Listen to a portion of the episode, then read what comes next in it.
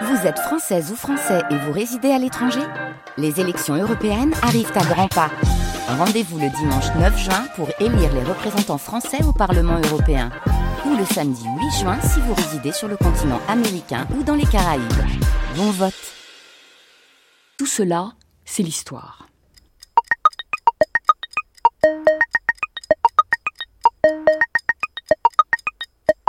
This place has everything. Come on, Chicharrón.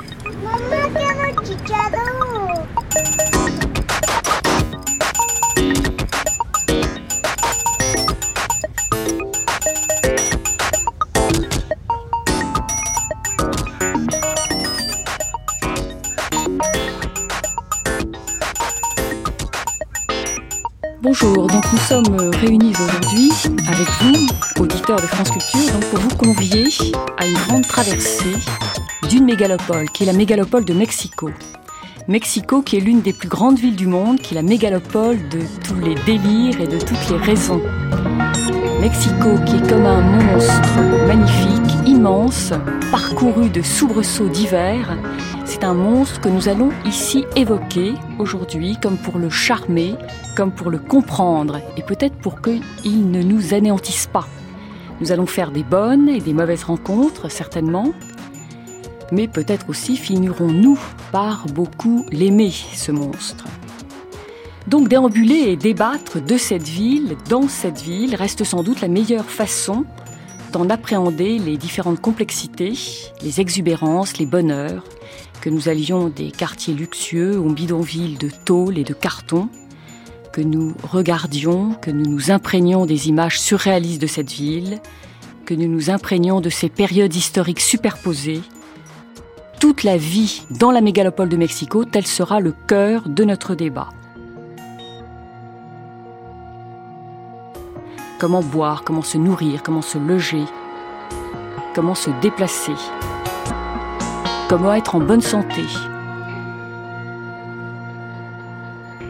Trois invités à cette émission, en direct de la ville de Mexico, Guadalupe Loaesa, écrivain, romancière, journaliste, éditorialiste à Reforma, grand périodique euh, quotidien du Mexique. Guadalupe, qui est l'auteur de différents romans, de différentes nouvelles. Je citerai seulement Las Reinas de Polanco, Los Grillos y otros Grillas. Récemment, un grand guia turistica de Mexico avec Gerardo Mendiola, avec Andrés Emanuel López Obrador. Guadalupe qui s'intéresse beaucoup à la politique et aux questions de société dans la ville de Mexico. Ici même, à France Culture, nous avons la présence de Jérôme Menet, professeur à l'Université de Paris 8. Donc, euh, Jérôme, vous vous intéressez euh, particulièrement à tout ce qui est centralité, espace public, globalisation et citoyenneté. Vous êtes l'auteur de plusieurs ouvrages, et j'en citerai seulement quelques-uns, si vous me le permettez. Donc, euh, un ouvrage en 2000, L'urbanisme dans les Amériques, et euh, La ville et son double, Images et usages du centre, la parabole de Mexico, paru en 2001. Également, comme invité, Ruben Gallo, professeur de littérature latino-américaine et comparée à l'université de Princeton aux États-Unis. Ruben est l'auteur euh, également de plusieurs ouvrages sur la modernité mexicaine en particulier et les représentations artistiques et culturelles au Mexique. Vous êtes l'auteur d'un ouvrage qui est une anthologie que vous avez intitulée Mexico, chronique littéraire d'une mégalopole baroque, un livre paru en 2007. Moi-même, Dominique de Courcelles, dont je serai la répondante dans cette émission, je suis euh, directeur de recherche au CNRS, historienne des idées et des représentations, philosophe, entre guillemets. Je suis l'auteur d'un petit ouvrage euh, collectif qui a été fait avec des personnes de la ville de Mexico, qui est intitulé Penser et créer au Mexique et qui est paru en 2007. C'était un ouvrage du Collège international euh, de philosophie auquel j'appartiens. Donc aujourd'hui, nous allons parcourir cette ville et nous intéresser à différentes questions concernant cette ville de Mexico. Je voudrais seulement rappeler donc en ce début d'émission qu'au commencement, la ville de Mexico, ou plutôt ce qui s'appelle, ce qui sera la ville de Mexico, c'est un immense bassin fermé au milieu des montagnes. Un bassin fermé à 2200 mètres d'altitude, entre des montagnes volcaniques qui peuvent culminer à plus de 4000 mètres d'altitude. Ce qu'on appelle cette cuenca, donc ce bassin fermé, est à à peu près 400 km de l'Atlantique et du Pacifique, et donc une immense cuenca dans laquelle il y avait un lac ou des lacs avec des eaux douces, avec également des eaux salées, et donc un lieu du monde entre la terre, l'eau, l'air et le feu. Il y avait là un équilibre de ces quatre éléments du monde. Et puis un jour, une tribu guerrière fonde une ville sur une île et sur des jardins flottants. Cette ville, magnifique, avec des grandes pyramides, avec des marchés étincelants, avec des canaux, très bien organisés. Cette ville est découverte en 1519 par les Espagnols, qui vont être absolument émerveillés et qui vont estimer qu'elle est la Venise du Nouveau Monde. Cortés, c'est le nom du chef des Espagnols, qui arrive donc à Mexico en 1519, conquiert la ville en 1521, et à ce moment-là, les Espagnols vont détruire la ville. Pourquoi? Parce que ce sont des gens de la terre, les Espagnols, qui arrivent dans ce bassin. Et l'eau, ce n'est pas une possibilité de vie. Et donc, ils vont euh, s'efforcer de créer une ville sur de la terre ferme et pas sur des jardins flottants. Et donc, ils vont avoir l'idée, petit à petit, d'assécher ce lac. Tenochtitlan, cette ville aztèque qui a émerveillé les Espagnols, donc est détruite. Mais très vite, la ville espagnole, construite sur les ruines de la capitale aztèque, va être également un objet d'émerveillement pour ceux qui l'habitent ou pour ceux qui la découvrent. Et par exemple, on a un poète, Bernardo de Balbuena, qui en 1604 écrit une grande épopée intitulée Grandeza Mexicana, à la gloire de cette ville espagnole. En 1607, la ville connaît une très grave inondation parce que les Espagnols, donc cherchant à assécher le lac, euh, se heurtent donc toujours à cette eau qui revient. Il y a 48 rivières qui arrivent dans ce bassin fermé de la ville de Mexico, et donc l'eau est un très grave problème pour l'extension de la ville espagnole. Donc la ville est inondée en 1607 gravement. Et donc à ce moment-là, les Espagnols prennent la décision vraiment de assécher totalement ce lac, de euh, détourner les rivières, etc. La ville continue euh, cependant et toujours à séduire les voyageurs. Par exemple, au XIXe siècle, Fanny Calderon de la Barca, une Écossaise, un Allemand, Alexander von Humboldt, qui visite la ville, l'admire. Encore dans les années 40 du XXe siècle, Salvador Novo écrit une chronique tout à fait admirative, Nueva Grandeza Mexicana. Et donc aujourd'hui, Mexico, à quoi ressemble Mexico aujourd'hui? C'est ce que nous allons essayer de voir ensemble, en parcourant ensemble cette ville. Comment comprendre Mexico, un espace que l'on considère aujourd'hui vraiment comme placé sous le signe du désordre et du chaos? Que reste-t-il de cet équilibre entre la terre, l'eau, l'air et le feu? Aujourd'hui, on connaît tous ces problèmes de la ville, le problème de l'eau, le problème des déchets, 12 000 tonnes ou plus de déchets produits par jour, le problème des sols qui s'effondrent, parce que le lac ayant disparu, le lac qui maintenait les sols, les tremblements de terre liés à l'activité volcanique se sont accusés et donc les sols s'enfoncent. Également, question de l'alimentation de la ville, grave question de l'énergie, question des transports, question du logement, question de l'insécurité, etc. Et pourtant, malgré tous ces problèmes, on vit à Mexico. On est passionné, on peut être fasciné, épris d'admiration et d'amour pour cette ville. Comme le montrent toutes les créations sociales, culturelles qui émanent de la ville, les livres, les disques, les films, les musées, les théâtres, toute une créativité fantastique, la ville étant vraiment elle-même un grand théâtre. Donc nous allons euh, appeler Mexico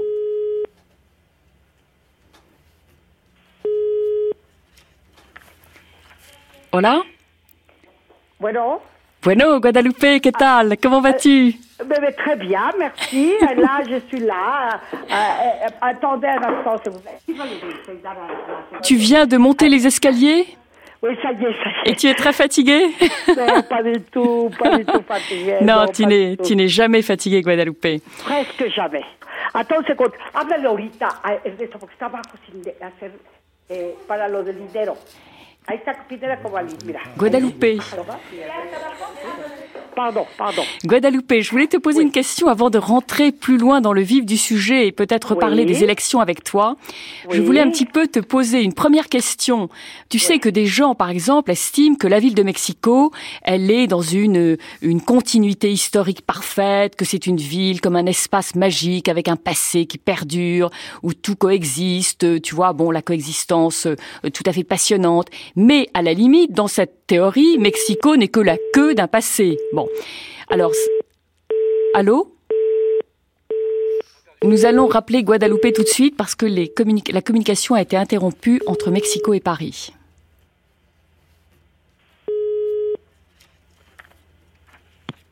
Merci. Bon, Guadalupe, nous reprenons Ah, notre... Dominique, ça s'est coupé. Oui, nous reprenons notre communication. Donc, ce, ce que je voulais te poser comme question au départ, tu vois, il y a plusieurs théories. Bon, il y a une théorie qui dit que la ville de Mexico, c'est dans le passé, la continuité historique. Il y en a d'autres, comme ton cousin, je crois, Guillermo Tovar de Teresa, qui lui estime que le passé de la ville, c'est un âge d'or totalement perdu, que tout est épouvantable aujourd'hui, que la ville n'a plus aucune vertu. Et puis, il y a ceux, et je pense que tu en es, mais j'aimerais que tu me confirmes si tu es d'accord là-dessus, que oui, donc il y a un Mexico chaotique, mais c'est un Mexico vivant, la vie, et que c'est ça qui compte. non, Surtout, c'est une ville qui offre, qui a un programme culturel invraisemblable. Et pas seulement culturel, un, un programme, euh, comment dirais-je, d'amusement, d'intérêt. Enfin, c'est une ville tout à fait vivante, n'est-ce pas? Alors, j'écris, j'ai écrit énormément sur la ville de Mexico. Oui. Et pour toi, la ville, donc, c'est vraiment un endroit à la fois chaotique mais vivant. Alors ici, je voudrais euh, poser une question maintenant à Ruben Gallo. Euh, Ruben, vous pensez qu'il peut y avoir des modèles utiles pour penser une ville contemporaine? Oui, bien sûr. Euh, je m'intéresse euh, à cette question de comment représenter la ville, euh, surtout une ville chaotique, comme vous l'avez dit, euh, telle qu'elle est Mexico. Et alors, euh, j'ai remarqué que chez certains intellectuels, dont euh, on a parlé, on a évoqué Tovar de Teresa tout à l'heure, par exemple, Tovar de Teresa est un grand historien qui a fait un travail formidable. Et il a publié un ouvrage très important qui s'appelle euh, La Ciudad de los Palacios, la ville des palais, qui est une des grandes appellations de Mexico. Dans l'histoire, on parle toujours de cette ville comme une ville qui était pleine de palais, construite euh, pendant la colonie, pendant les Espagnols. Et alors, euh, ce que fait Tovar de Teresa, il démontre comment une partie de cette richesse du patrimoine architectural mexicain a été démolie surtout au 19e siècle et au 20e siècle. Et alors, c'est un document qu'il a publié sur cette destruction du patrimoine. Et il dit que c'est une catastrophe, c'est une tragédie, c'est vraiment quelque chose qui a détruit pas seulement le patrimoine, mais l'identité mexicaine. Et je crois qu'il a raison, mais je crois aussi qu'il faut voir les choses d'une autre façon. Parce que c'est vrai que le patrimoine est disparu, mais si on va dans le parti de la ville qu'il décrit dans son ouvrage, on trouve euh, que c'est une partie de la ville, surtout le centro, le fameux centre-ville historique, qui est complètement vivant, qui peut Peut-être il n'y a plus de palais, peut-être les palais ont été démolis, mais une richesse dans la rue qui est complètement vivant. Et je crois que c'est un des espaces euh, qui sont le plus euh, énergiques dans les villes du monde. Surtout comme euh, Rem Koolhaas, l'architecte et théoricien néerlandais, lui, il parle de la ville banale. Il, il, a cette théorie de la ville qui se banalise. La ville générique. Également. La ville générique, exactement. Et alors, euh, je pensais que c'est très intéressant de penser à Mexico en prenant cette théorie comme modèle. Parce que ça veut dire que Partout dans le monde, on voit de nouvelles villes qui se banalisent, qui deviennent des villes génériques. Euh, on les voit aux États-Unis, par exemple Houston ou Dallas. Euh, on le voit même euh, en Europe avec le nouveau quartier comme la Défense, etc. Ce sont des villes qui sont complètement planifiées, mais qui n'ont pas aucune vie dans la rue. Tandis que Mexico, surtout dans ce parti historique, c'est une ville qui vit, c'est une ville qui est énergique, c'est une ville qui est chaotique, bien sûr, mais pleine de gens, de foules. Et on dit bien d'ailleurs que le, cette question de la ville générique, de la ville sans vie, euh, c'est quelque chose d'extrêmement grave et d'extrêmement important, puisque euh, on a pu analyser, par exemple, le massacre du 2 octobre 1968 de Tlatelolco comme étant peut-être une conséquence ou une possibilité qui avait été donnée par cette ville sans vie, par cet espace totalement contrôlé, qui avait été, euh, je dirais, élaboré, construit, fait par l'architecte Mario Pani, mexicain, élève de Le Corbusier. Oui, ça c'est une question qui m'intéresse beaucoup. Ça serait intéressant de discuter avec Jérôme parce que je crois qu'il a beaucoup travaillé là-dessus. Mais moi, j'ai voulu faire quelque chose qui n'avait jamais été fait, qui m'intéressait beaucoup, surtout au niveau des, comme une provocation intellectuelle. Et peut-être Guadeloupe aussi, elle en aura une idée là-dessus. Parce que bon, je trouve que Mexico a beaucoup changé surtout à partir des années 50. À partir des années 50, il y a vraiment une explosion de nouvelles constructions, des grands projets. C'est là qu'on construit le périphérique, c'est là qu'on commence à construire des grands ensembles, notamment par l'architecte Mario Pani. Et les grands ensembles plus connus, c'est Tlatelolco, qui est un immense immeuble, une espèce de HLM euh, qui était conçu aux années 60, où il y a de dizaines de milliers euh, d'espaces d'habitation que Mario Pani a présenté comme une utopie.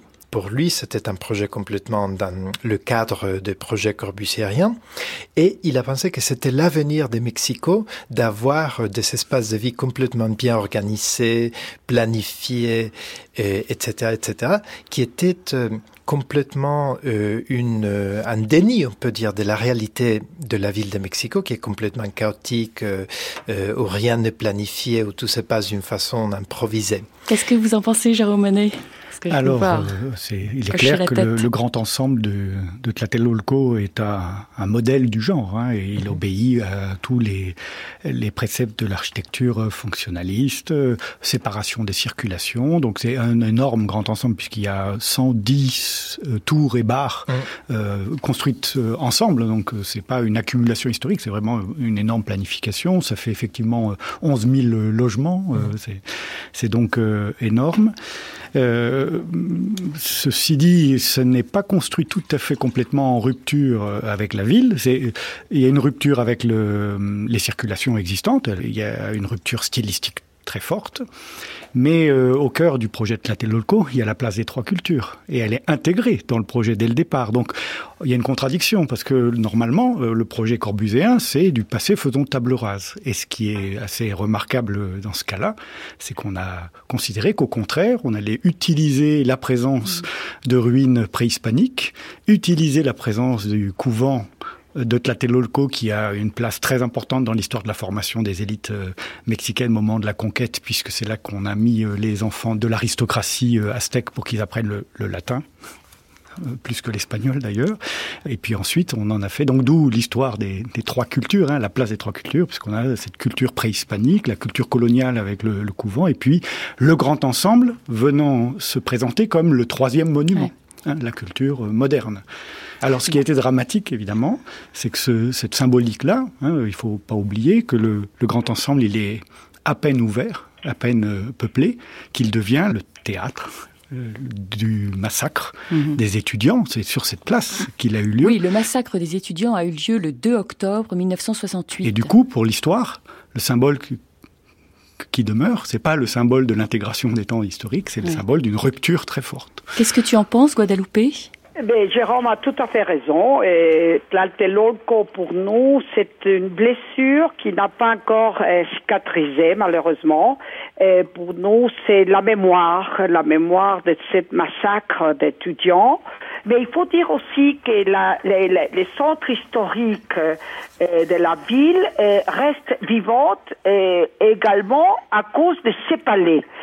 Tous ces palais sont pas disparus. Et Guillermo Tavares de Teresa euh, parle surtout de, enfin, au moment où il y avait énormément, énormément de palais.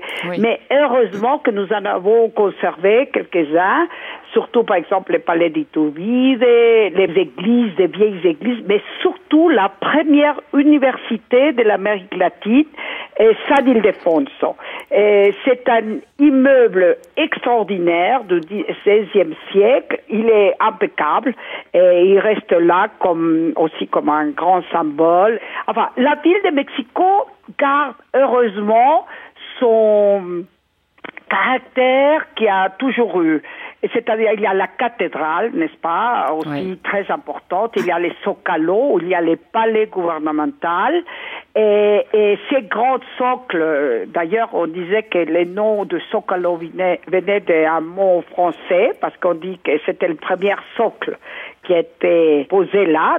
Une espèce de de plancha qui est énorme, eh bien, euh, grâce à cette énorme extension, les Mexicains peuvent se manifester. Ah oui, grâce à la place énorme du Zocalo. La place énorme du Zocalo, et, bien, où il y a d'ailleurs les drapeaux mexicains. C'est très intéressant de les voir, comment on les pose tous les matins à 6 heures du matin et on enlève les drapeaux à 6 heures de l'après-midi. Eh bien, dans cet énorme espace, il y a, on peut s'exprimer dans tout point de vue. C'est vraiment un lieu des trois cultures, précisément, et qui a été, et qu'on peut dire le Socalo comme le centre du monde. Alors, précisément, Jérôme Manet, je voudrais revenir à des, des ouvrages que vous avez écrits, enfin, en particulier à un ouvrage sur le centre. Et vous nous avez expliqué dans cet ouvrage que le, les villes d'Amérique latine, et donc Mexico, euh, sont quelquefois construites, ont une dimension cosmogonique. Et donc, j'aimerais que vous disiez peut-être quelques mots là-dessus. Euh, à nos auditeurs. Évidemment, c'est particulièrement remarquable de Mexico dans la mesure où c'est euh, la seule mégapole des Amériques d'aujourd'hui qui est l'héritière ou la, la continuité d'une grande métropole pré hispanique, précoloniale. Euh, euh, bien sûr, il y a eu d'autres grandes villes préhispaniques. Euh, il y en a certaines qui sont encore habitées aujourd'hui, comme Cusco, mais évidemment, aujourd'hui, Cusco est une petite ville provinciale, alors que Mexico a, a conservé euh, un rôle centralisateur euh, très très important. Alors, quand, quand je parle de, de cosmogonie, c'est euh, dans, euh, dans l'idée que les sociétés humaines, c'est assez euh, banal, hein, organisent leur espace de vie selon l'idée qu'elles se font de l'ordre de l'univers. Et donc, d'une certaine façon, l'organisation matérielle de l'environnement immédiat devient une, alors, une réplique de la vision du cosmos, hein, de, l'ordre de, de l'univers, avec euh, évidemment cet effet que, en matérialisant cette vision, on crée un environnement qui, lui, matériellement, commence à organiser à son tour la société. On a une société qui produit un espace organisé d'une certaine façon, et puis elle doit vivre et se développer dans cet espace. Et bien entendu, elle évolue, mais elle va évoluer avec euh, ces cadres matériels qui conservent une relative inertie. Mais pour en revenir à ce que vous disiez, Jérôme, donc euh, de ce principe euh, d'ordre, etc., c'est la définition même du chaos, parce que dans le chaos, il y a deux termes. Hein. Il y a le tohu l'ordre dans le désordre ou le désordre avec l'ordre. Et donc, au fond, on a le sentiment que dans cette ville de Mexico, donc aujourd'hui, on aurait ce centre, le Zocalo, euh, dont vient de nous parler Guadalupe, qui serait vraiment ce principe de vie ou ce principe d'ordre dans un désordre. Ruben, vous voulez dire quelque chose là-dessus? Oui, en fait, je crois qu'on évoquait deux endroits qui sont très très importants pour la culture mexicaine. D'abord euh, Tlatelolco, le grand ensemble de Mario Pani, et ensuite le Zocalo. Et ce sont vraiment deux endroits, deux sites qui sont très importants dans l'histoire culturelle de Mexico et dans l'imagination populaire, comme l'a dit euh, Guadalupe. Et en fait, euh, ça me fait penser, je crois qu'il y a une théorie qui peut être utile pour concevoir leur importance, qui est la théorie de Pierre Nora sur le lieu de mémoire. Et alors, il faut faire le contraste entre le monument, euh, c'est-à-dire les endroits qui sont désignés d'une façon officielle pour euh, représenter une mémoire, euh, commémorer une guerre, une catastrophe, et d'autre côté, le lieu de mémoire, c'est-à-dire des endroits qui, qui deviennent des lieux de commémoration d'une façon spontanée, populaire.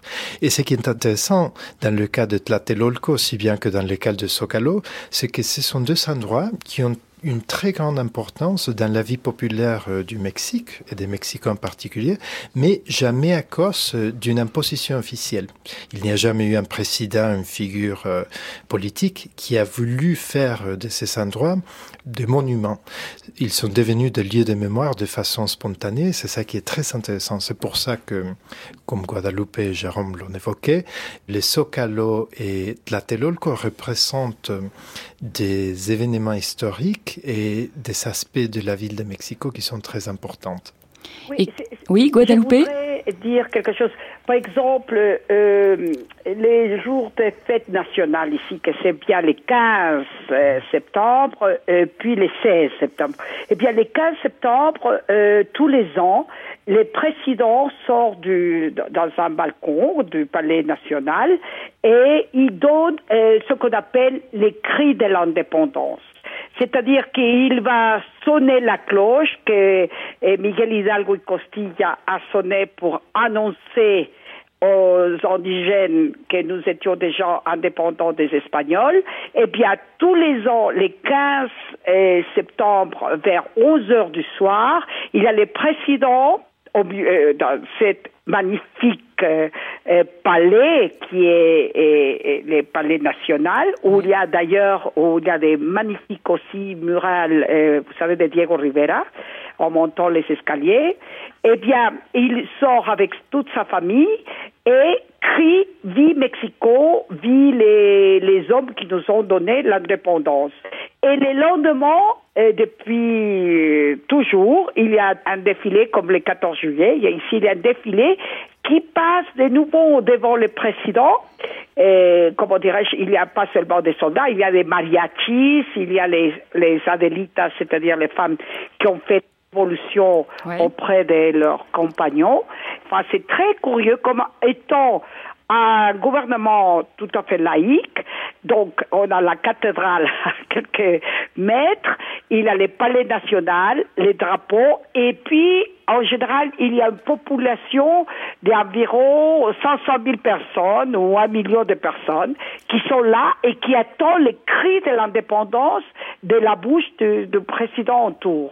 Alors, euh, ça aussi, ça représente euh, de nouveau notre histoire, c'est-à-dire pour l'époque coloniale, euh, où nous avons eu notre indépendance 1810, et puis la révolution mexicaine en 1910.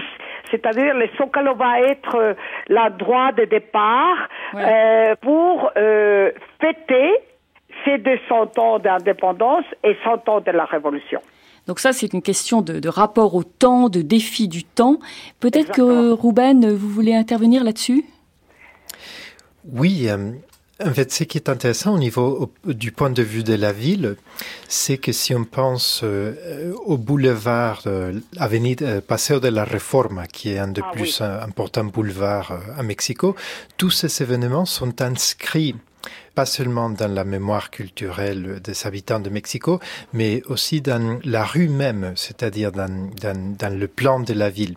Et alors, si on parcourt ce boulevard qui s'appelle Paseo de la Reforma, et il y a une histoire euh, très belle derrière euh, ce boulevard, parce qu'en fait, ça a été conçu par euh, l'empereur Maximilien, au XIXe siècle. Alors l'empereur Maximilien qui été installé par Napoléon III, qui était empereur du Mexique de 1864 à 1867, et il s'est installé dans un château qui domine euh, Mexico sur la colline de Chapultepec.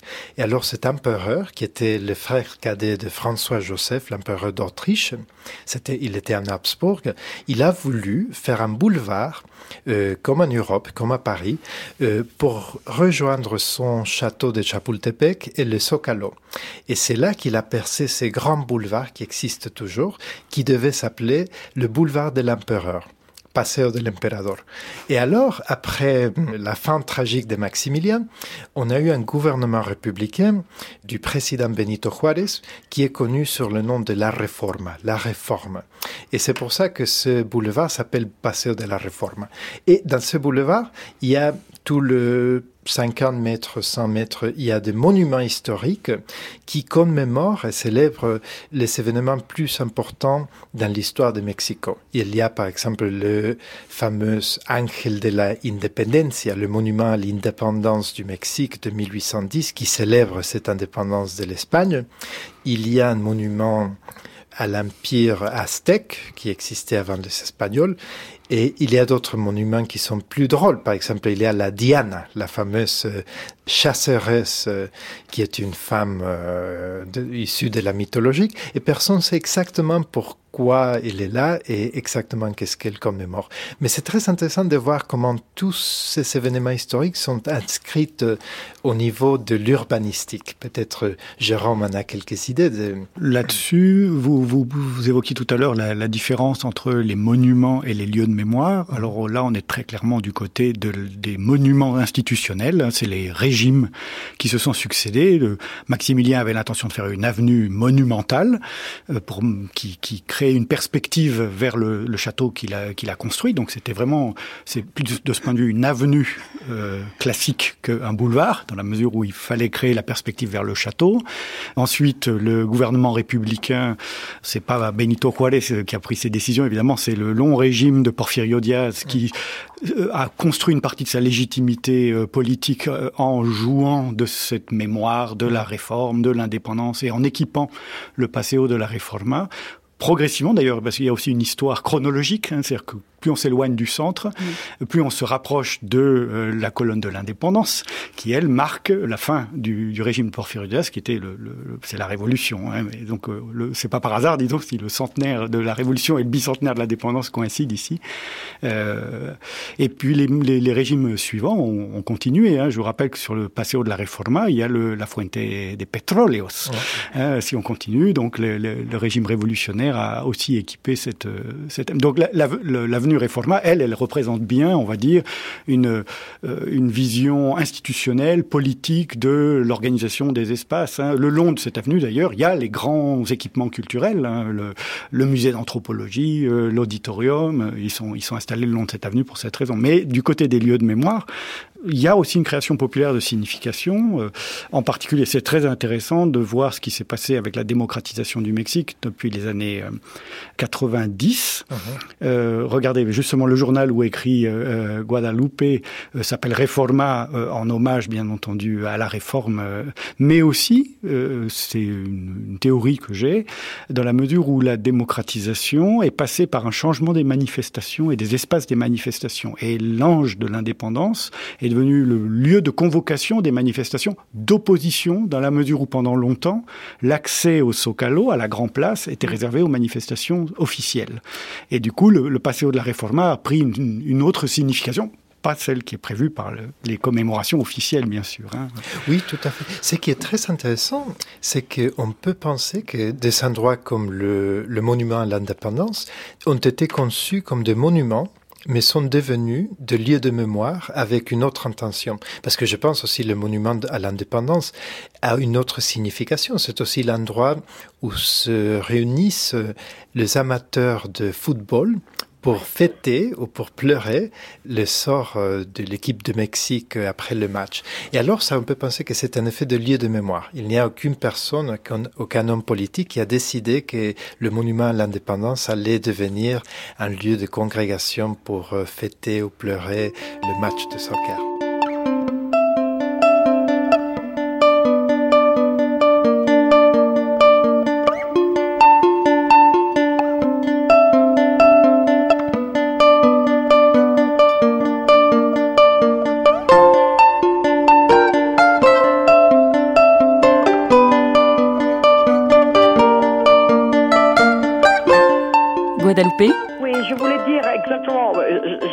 Ravi d'entendre mes collègues qui connaissent si bien la ville de Mexico. Et vraiment, toutes mes félicitations parce que c'est un parcours euh, fantastique que nous sommes en train de faire à 10 000 kilomètres de distance. Absolument. Vous êtes à Paris. Nous sommes avec toi. Oui, à propos du palais de Chapultepec, il ne faut pas oublier non plus que les présidents des républiques, c'est là où ils habitaient jusqu'au général Cárdenas, Lázaro Cárdenas, qui a décidé de euh, construire ce qu'on appelle, euh, comme l'Elysée euh, à Paris, et ici c'est Los Pinos, n'est-ce pas?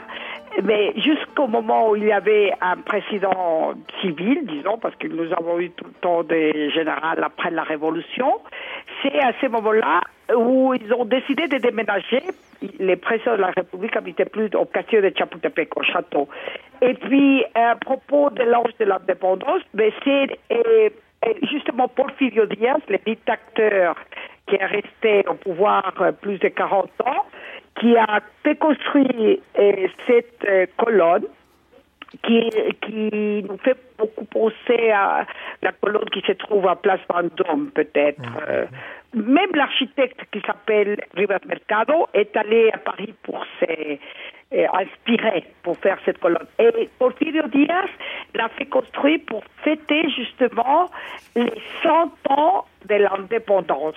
C'est pour ça que l'ange et qui en fait c'est une victoire euh, alada, comme on dit, une victoire alada, s'appelle la columna d'independencia. Mais cet ange qui est tombé en 57 dans ce terrible tremblement de terre, il est témoin de beaucoup de choses. C'est-à-dire que deux mois après son inauguration de cette colonne, cet ange a vu parcourir les révolutionnaires, c'est-à-dire les zapatistas, C'est-à-dire, on croyait que Porfirio Diaz allait être éternel, n'est-ce pas?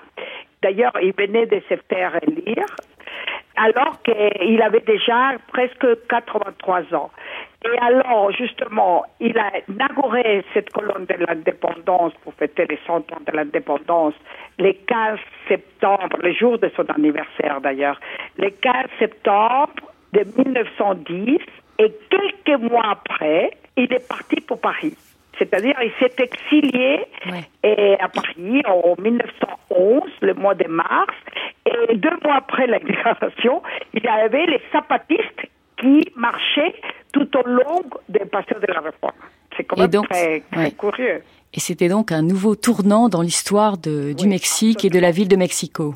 Mais en fait, ce que vient de dire Guadalupe me fait penser à une autre peculiarité de Mexico, et qui sera peut-être une surprise pour beaucoup de nos auditeurs, et c'est le fait qu'une grande partie, ou disons une partie importante de la ville de Mexico, comme on la trouve maintenant, a été copiée de Paris. En fait, c'était fait par des urbanistes, des architectes, de, de présidents comme Porfirio Diaz, qui étaient des francophiles obsédés avec euh, le Paris du 19e siècle et qui ont voulu faire euh, une version, une copie, un modèle parisien à Mexico, notamment sous le gouvernement de Porfirio Diaz, qui était, euh, qui était vraiment un grand francophile, et comme vient de le dire Guadalupe Loesa, pendant la Révolution, il s'est exilé à Paris, où il est enterré au cimetière Montparnasse.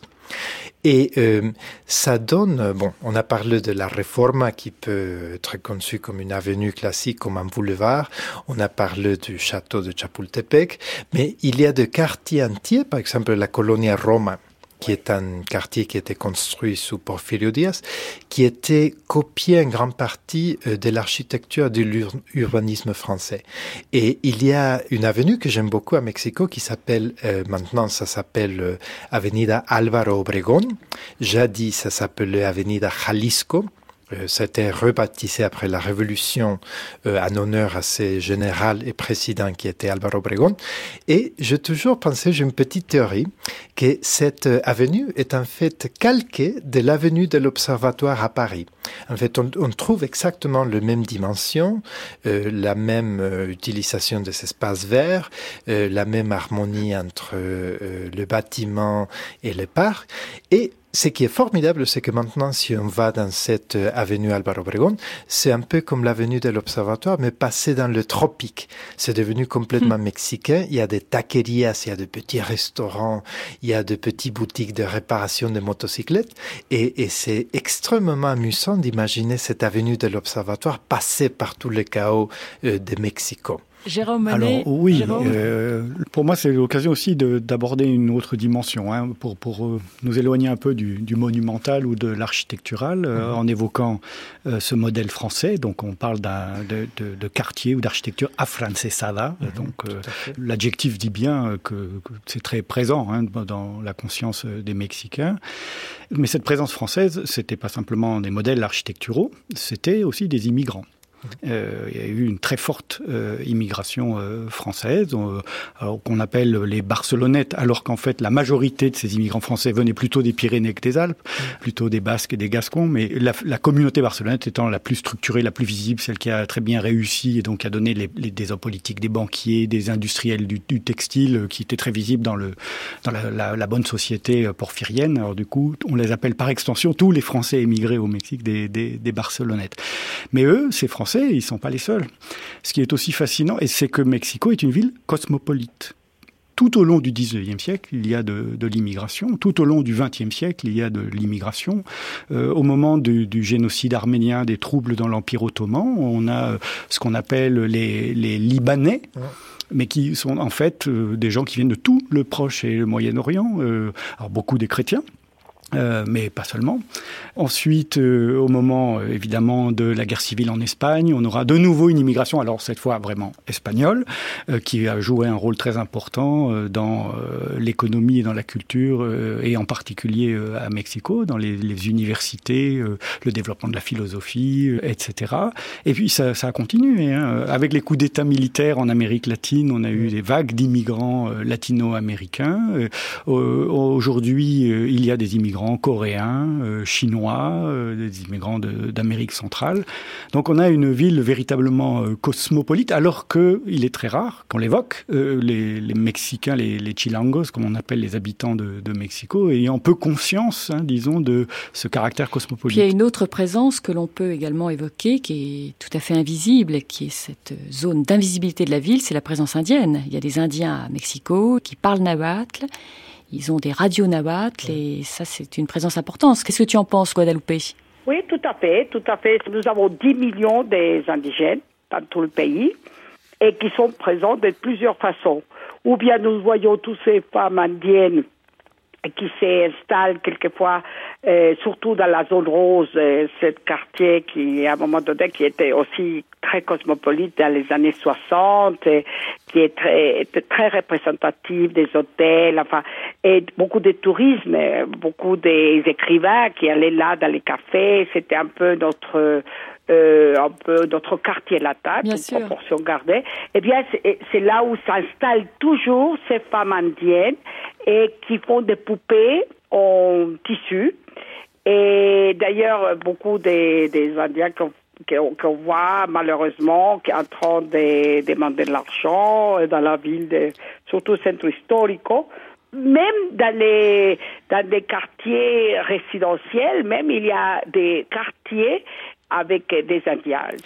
Il y a une chose dont je, dont je souhaitais maintenant peut-être que nous, que nous parlions dans, dans cette émission, euh, je voudrais rappeler une, une, phrase ou je dirais quelque chose que pense Carlos Monsiváis. Il dit toujours que les habitants de la ville de Mexico ont un peu un comportement post-apocalyptique. Ah oui. C'est-à-dire ah que nous faisons, dit-il, comme si le pire était toujours passé. Et là, nous avons évoqué, donc, dans ce parcours de la ville, nous avons évoqué des quantités d'événements qui sont souvent des événements extrêmement tragiques. Hein. Les gens sont morts pour des causes qu'ils voulaient, qu'ils souhaitaient défendre. Et donc, euh, tu as évoqué, nous avons évoqué le tremblement de terre, nous avons évoqué ce, massacre des étudiants de Tlatelolco et bon et différentes choses qui ont pu se passer sur le Socalo. Donc toujours on est dans le résultat d'une catastrophe. Mais de quelle catastrophe s'agit-il? Ou quel désastre s'agit-il? Un désastre qui a été annoncé, qui a été évité, et donc euh, le mieux c'est toujours d'être après ce désastre. Mais de quoi s'agit-il? Et par exemple, j'entendais dire récemment que actuellement, en, ce qui concerne, tu sais, la crise récente hein, que nous avons vécue, donc cette crise de la, de la pandémie entre guillemets, que le mieux peut-être, peuvent dire les Mexicains, euh, c'est d'avoir vécu la pandémie avant tout le monde et que donc c'est déjà du passé. Donc je voulais demander, je vois Ruben qui rit beaucoup en écoutant cela. Qu'est-ce que tu, vous en pensez, Ruben? Oui, mais en fait c'est une très très bonne question parce que si on euh, ouvre le journal si on lit euh, des textes d'histoire sur Mexico, il n'y a que des catastrophes. Il y a, récemment, il y a la grippe, il y a les narcotrafiquants, il y a le crime, la violence. En France, on a beaucoup, beaucoup parlé de cette affaire de Florence Cassé. C'est que vraiment des tragédies, des histoires terribles. Et alors, la question c'est, mais pourquoi est-ce que cette ville a encore des habitants? Pourquoi est-ce que tout le monde ne fuit pas cette ville affreuse avec tellement de problèmes? Et quand on va à Mexico, on voit bien que pas seulement les gens ne fuient pas, mais les gens sont vraiment contents, tellement fiers d'habiter cette ville de Mexico, au même temps qu'ils se plaignent. On peut, on peut bien se plaindre de tous les problèmes, on peut parler de toutes les catastrophes, mais il y a quelque chose qui nous attire euh, vers Mexico. Et je pense à un très beau texte de Juan Villoro, qui est dans euh, cette anthologie euh, Mexico, portrait littéraire euh, d'une mégalopole baroque, où il dit que le sort des habitants de Mexico lui fait penser à l'opéra de Stravinsky, The Rake's Progress, où il y a un personnage qui tombe amoureux de la femme barbue du cirque. Et alors, c'est un monstre, c'est une femme extrêmement laide, poilue, barbue, etc. Mais lui, comme l'amour est aveugle, il est amoureux d'elle et bien que tout le monde lui dise mais cette femme est un monstre, lui il est amoureux de cette femme. Et alors Juan Villoro pense que Mexico est un peu comme notre femme barbue du cirque. Elle peut être affreuse, violente, pleine de crimes, etc. Mais on est amoureux d'elle et l'amour est aveugle. Jérôme Monet et ensuite Guadalupe, je te redonne la parole. Jérôme J'ai une, jolie anecdote à raconter à ce sujet. Donc, il se trouve que j'ai étudié, euh, en tant que géographe urbaniste, euh, le rôle des représentations de la ville, comme je vous disais sur la cosmogonie, dans euh, le, donc le rôle de ces représentations dans les actions que les gens mènent dans la ville ou sur la ville. Et on a fait un, un jour un test euh, euh, amusant avec des étudiants euh, de l'Université nationale. Donc on leur a demandé d'écrire un essai sur Mexico. Ils ont écrit euh, les quelques pages qui leur étaient demandées et ils ont tous décrit une ville épouvantable, donc la fameuse monstruopole, euh, une ville apocalyptique. Alors avec beaucoup de répétitions, ce qui montre bien le rôle des représentations pour structurer ce discours, c'est évidemment ils ont puisé dans un, un, arsenal de représentations. Ensuite, on leur a demandé non pas d'écrire Mexico comme s'ils étaient à l'extérieur et qu'ils la regardaient, qu'ils la décrivaient, mais de décrire leur vie quotidienne. Et tous ont écrit une vie belle et bonne. Alors qu'ils vivaient tous dans Mexico. et avec des éléments qui étaient communs et qui étaient décrits négativement quand il s'agissait d'avoir un discours sur Mexico, et les mêmes éléments étaient décrits positivement quand il s'agissait des usages de la ville. Alors un bon exemple de ça, parce que c'est le, le monstre dans le monstre, c'est le commerce ambulant. Hein, où on voyait que le commerce ambulant était le signe de l'apocalypse et de la décadence dans les discours sur la ville, alors que quand ils décrivaient leur vie au quotidien, tous avaient recours aux vendeurs ambulants, ils achetaient des cartes téléphoniques, euh, le journal, des jus de fruits. Qu'en euh, penses-tu, Guadalupe, toi qui as choisi de rester dans cette ville? Il y a deux éléments, éléments qui sont fondamentaux et qui sauvent la ville de Mexico. Deux. Ces gens, les Mexicains, les delfeños, mhm et la culture. Et, il faut dire que heureusement, jusqu'à maintenant, malgré la violence, malgré le manque d'assurance, malgré cette atmosphère chaotique comme le décrit nos, nos, collègues, malgré tout ça, les Mexicains gardent cet esprit accueillant, chaleureux et spontané nous sommes très fatalistes, donc euh, on se dit demain il sera, il fera beau, j'aurai un meilleur euh, jour. Et donc, on peut toujours trouver quelqu'un qui va nous sourire ou bien qui va nous souhaiter une bonne journée. Il y a toujours cette chaleur humaine, cette communication, même avec les yeux même avec les regards, n'est-ce pas? Même dans le métro où tout le monde est affolé, et d'ailleurs c'est le métro, je crois, le plus peuplé du monde. Même, même, il y a toujours cette euh, petite atmosphère d'humanisme, de solidarité, de, et, de gentillesse. Ça, c'est un élément pour la ville qui, qui, qui équilibre ou qui compense beaucoup beaucoup. Même la laideur de, la ville de Mexico, parce qu'il y a des parties, c'est vrai, qui sont très laids et il y a des ordures par terre. Mais tout à coup, dans une rue qui est tout à fait mal faite, enfin match, c'est tout ça, mais on trouve un vendeur de jus d'orange qui va vous dire, Huerita, no se le antoja un vaso de jugo de naranja, et c'est orange naturel, beaucoup de vitamine C. Enfin, vous voyez, il y a toujours, ou bien où il y a les marchés, enfin, moi je trouve que c'est les gens. Là, je viens de faire une campagne euh, pendant deux mois. J'étais candidate euh, pour député fédéral du district 10 et qui comprend toute la Miguel Hidalgo, c'est-à-dire tous les quartiers les plus résidentiels comme les plus pauvres. Oui. Et, c'est un quartier très mélangé de la ville de Mexico. Très mélangé de la ville de Mexico. Il y a 350 000 euh, habitants, mais nous avons 3 millions d'habitants euh, euh, qui vont et qui viennent parce qu'il y a beaucoup de banques, d'hôtels et des bureaux. Eh bien, j'ai pu euh, remarquer de nouveau, j'ai pu voir qu'il y a encore cette euh, sens d'humanisme, de solidarité, et c'est pas seulement parce que j'étais candidate. J'ai parcouru beaucoup de marchés. Et il y a je rappelle ici aux auditeurs de France Culture que Guadalupe Loaiza était donc candidate pour le PRD. Exactement, donc, pour le parti gauche, oui. Voilà, euh, Exactement. dans la ville de Mexico. Eh bien, si je suis triste, bon, indépendamment que malheureusement que je n'ai pas gagné, mhm. mais j'ai déjà la nostalgie des gens que j'ai dit bonjour. C'est-à-dire la chaleur humaine avec laquelle j'étais reçue, l'enthousiasme, et eh bien tout ça avec une créativité énorme. Et l'autre chose, c'est la culture. Il y a de tout, parce que c'est tellement grande cette ville de Mexico elle est tellement contrastée. Et tu sais, je voudrais, je voudrais rappeler là ce que disait Salvador Novo hein, dans sa Nueva Grandeza Mexicana, quand il parlait de cette nécessité pour aimer la ville et pour l'admirer vraiment, de pratiquer la ville, mm. d'exercer la ville. Et je pense que ça, c'est un petit peu peut-être, voilà, marcher dans la ville et la parcourir. C'est ce qu'on a essayé de faire ensemble. Et je pense que ce sera peut-être un peu la, la conclusion euh, de notre émission. Et je vous remercie vraiment très vivement euh, tous d'avoir accepté donc euh, de participer. Donc Guadalupe Loaesa, qui était avec nous donc depuis la ville de Mexico, depuis cette ville magnifique et que nous aimons, je pense tous ici.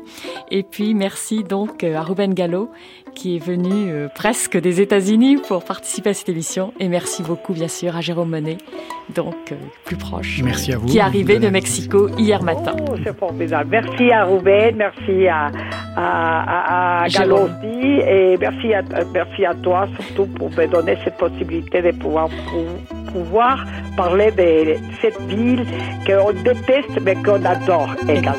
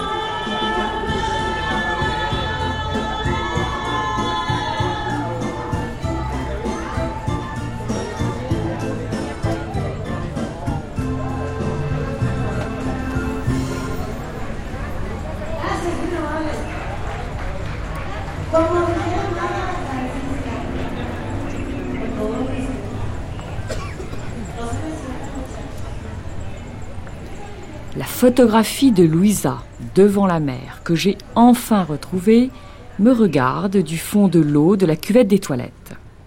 Je vais tirer la chasse. Et je la tire.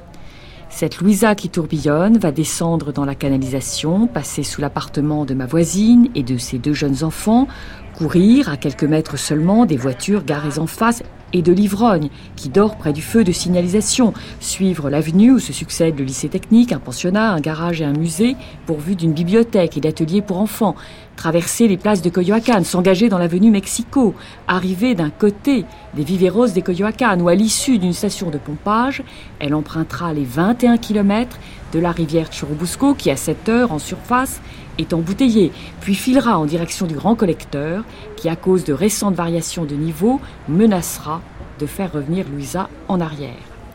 Alors, elle devra être pompée de nouveau et envoyée à 164 km de là pour finalement déboucher très loin de moi, à Teperi del Rio, où l'un de mes oncles, que je n'ai pas vu depuis des années, élève des chevaux qui ne dépassent jamais 1 mètre 20.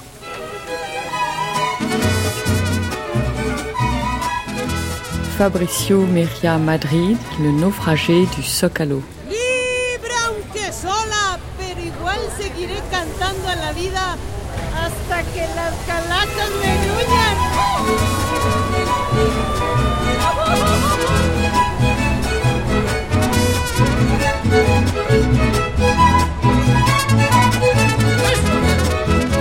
Date gusto, vida mía que yo me daré otro tanto, que yo me daré otro tanto, date gusto, vida mía. No vaya a ser que algún día el gusto se vuelva llanto, el gusto se vuelva llanto, Date gusto, vida mía. La, la, la,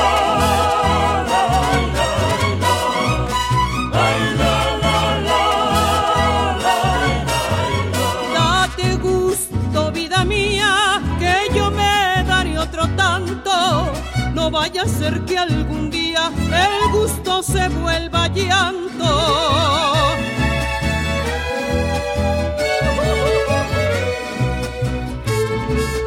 C'était notre premier parcours de la ville avec Guadalupe Loaiza, écrivain et journaliste, Ruben Gallo, professeur à l'université de Princeton, et Jérôme Monet, professeur à l'université de Paris 8. Tout de suite, le documentaire.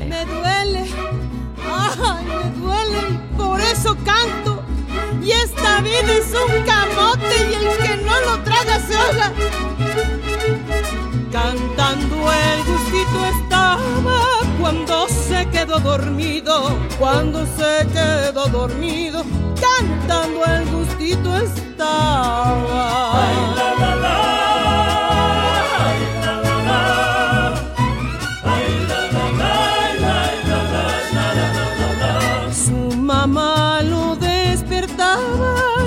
hacía el desentendido para ver si lo dejaba otro ratito conmigo.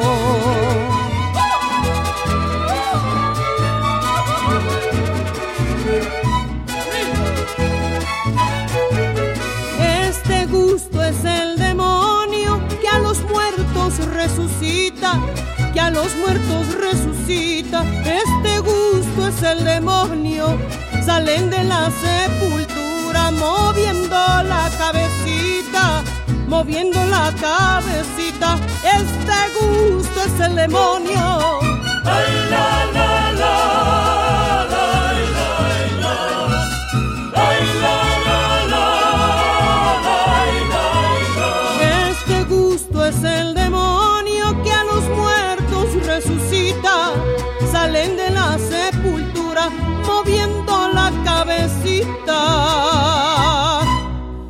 Cantando el gustito estaba.